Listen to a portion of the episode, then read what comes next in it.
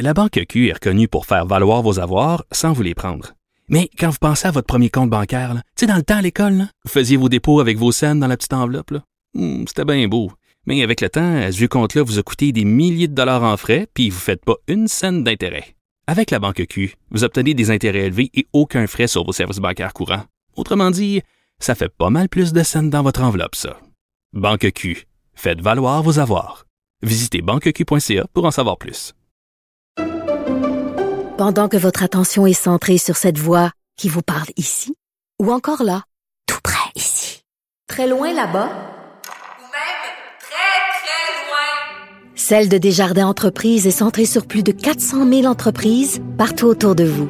Depuis plus de 120 ans, nos équipes dédiées accompagnent les entrepreneurs d'ici à chaque étape pour qu'ils puissent rester centrés sur ce qui compte, la croissance de leur entreprise. Mario Dumont et Vincent Dessureau. Deux générations, deux visions, deux fois plus d'informations. Cube Radio. Vous avez peut-être vu cette manchette ce matin où on dit ben euh, l'échangeur Turco qui devait être carboneutre. hein. C'est la mode de dire ben comment on fait avec des choses qui sont carboneutres? On va acheter des crédits carbone pour l'équivalent de ce qui est émis. Et là donc ça vient remettre en question les crédits carbone eux-mêmes parce que là on se dit ben là les crédits carbone on les a achetés d'une centrale hydroélectrique en Inde. Euh, pour une bonne partie de la compensation des émissions de GES qui sont liées à Turco. Mais là, la centrale hydroélectrique en Inde, ben il y a eu de la déforestation, puis il y a eu ceci, puis il y a eu cela. Et donc, c'est peut-être pas un gain environnemental si vrai que ça. Ouais, parce que l'argent pour les crédits carbone, euh, c'est, beau, mais il faut que ça se rende dans des projets utiles. Je t'avoue que moi, mettons, euh, mettons, en- sais, je prends l'avion, le on m'offre de compenser pour des crédits carbone, je vois ça totalement comme une arnaque. là. Je vais jamais mettre un sou là-dedans. Mais s'il y avait une, un réel programme Peut-être. efficace, je pense Peut-être, que si j'avais des garanties. Ben, tu dis bon. Ben là, on va parler à quelqu'un qui s'y euh, qui s'y connaît. Euh, Martin Clermont, président de Will Solutions, un des pionniers dans le domaine des crédits carbone au Québec. Bonjour. Oui, bonjour. Bon, euh, vous, quand vous lisez un article comme euh, celui-là, qu'est-ce que ça vous dit là sur Est-ce que vous croyez aux crédits carbone qui ont été achetés par le gouvernement du Québec euh, pour compenser Turco, par exemple? Ben, écoutez, je crois qu'il y a des crédits de carbone, il y a différentes qualités et il y a beaucoup à apprendre à comment les sélectionner, mais je reviens toujours au début. Un crédit de carbone, c'est seulement une réduction de GES qui a été mesurée et vérifiée.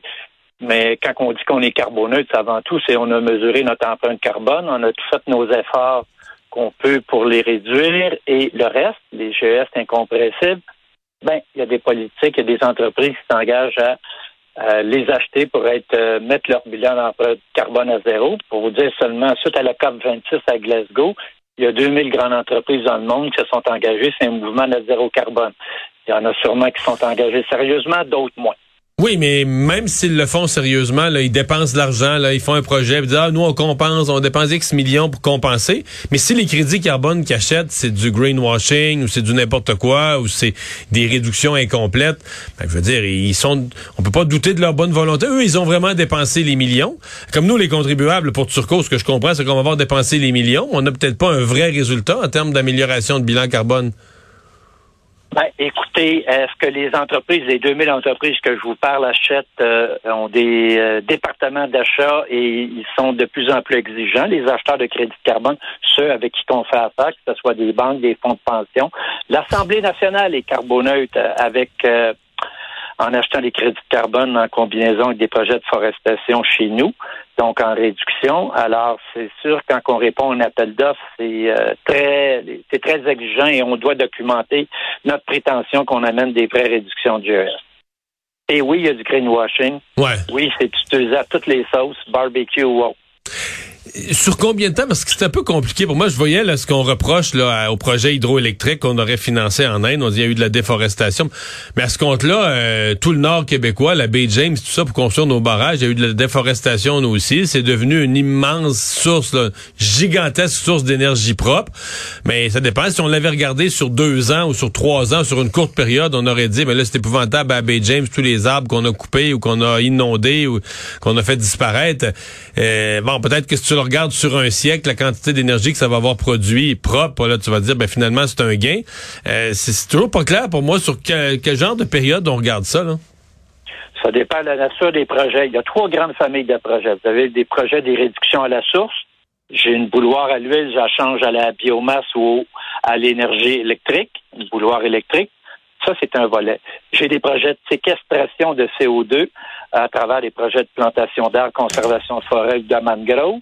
Et j'ai des projets de captation de CO2 dans l'atmosphère, je le liquéfie et je l'enfous dans des fosses géologiques. Donc, ça dépend de quelle nature de projet vous regardez. Dans chacune des natures, vous avez à déterminer le périmètre de calcul, que ce soit en termes de temps ou de limite de ce qui est calculé. Et C'est des méthodes quand même assez complexes. là. Le, le- le- le profane s'y perd. Il faut avoir la foi que c'est bien fait. Il faut avoir plus que la foi, il faut s'organiser pour le euh, pour s'assurer que qu'est-ce qui nous est présenté est véridique. Alors, c'est au-delà de la foi. Ouais, ouais, je comprends. Euh, sur le plan euh, territorial, donc tu peux, euh, parce que moi ça m'a étonné que ça soit en Inde, j'avoue. Là, je pensais qu'il fallait que ça soit dans le On même pays, dans le même pays ou à peu près. Donc là, on, on construit l'échangeur de Turcot en plein centre de Montréal et on dit pour être carboneutre, euh, on, on se trouve quelque chose à compenser. Donc on va faire un projet vert ou on va financer un projet vert euh, en Inde qui vient compenser pour Turcot. C'est pas étonnant. Ben, écoutez, nous, euh, écoutez, moi, j'ai été étonné de lire l'article comme vous. On a présenté, nous, une proposition euh, à la compagnie WSP qui représentait KPH pour l'ensemble des euh, 220 000 tonnes de GS estimées pour la construction de Turco. Alors là, comme vous, j'ai appris que ça a été acheté en Inde. Écoutez, moi, je suis un amateur euh, de l'achat local. Nous, les crédits de carbone qu'on offre sont tous réalisés au Québec. C'est tous des projets de réduction qui viennent de PME.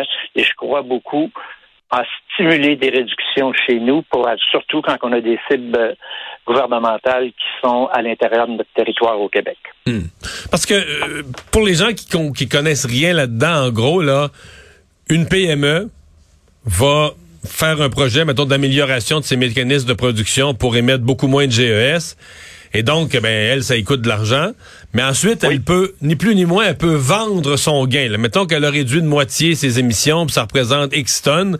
Euh, elle peut vendre son gain pour aller compenser pour quelqu'un d'autre. Donc, ça l'aide à financer, ça, ça, ça finance, là, peut-être pas complètement, mais ça finance une partie de son investissement. C'est tout ça le deal? Euh, ça finance une partie qui est généralement pas 100% du coût euh, du projet. Alors, généralement, vous venez de dire, il y a un projet, donc il y a un début de projet. Il y a un investissement, c'est un changement technologique ou un changement comportemental. Et finalement, une fois que c'était réalisé le projet, sur une base d'une année, on calcule les émissions qu'il y avait avant, les émissions après.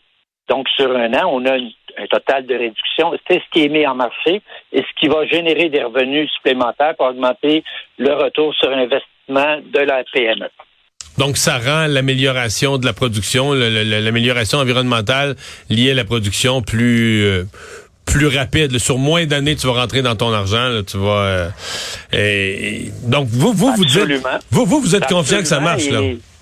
Et, tout le monde euh, sur la planète crie qu'il faut, euh, on est à minuit moins un ou minuit moins une seconde, que ce soit le- les gens du GIEC, le groupe scientifique de la Convention des changements climatiques. Alors, euh, stimuler le changement le plus rapidement possible. Voilà. Mhm. Puis euh, les 2 milliards d'arbres de M. Trudeau, ça, ça, ça rentre là-dedans? Dans quoi? Mais dans est-ce que ça, je suppose que ça va être dans vos trois modèles, c'est de la captation de carbone, ça, 3, 2 milliards de nouveaux arbres. Mais si on les plante un jour, là? Ça devrait être de la captation de CO2 sur une. Si je me trompe- écoutez, je suis pas un forestier. Moi, je suis ingénieur. Je suis à l'aise dans les, les projets de réduction dans les bâtiments. Au niveau de la forêt, il faudrait que vous parliez avec un forestier. Mais la séquestration de CO2, ça ne se fait pas en une année sur un arbre.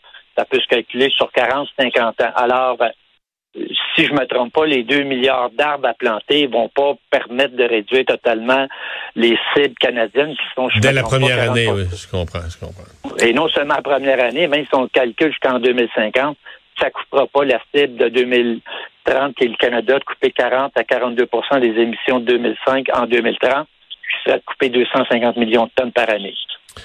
C'est clairement. Oui, des arbres, monsieur. je comprends bien. Monsieur Clermont, merci beaucoup. Ça fait plaisir. Au revoir.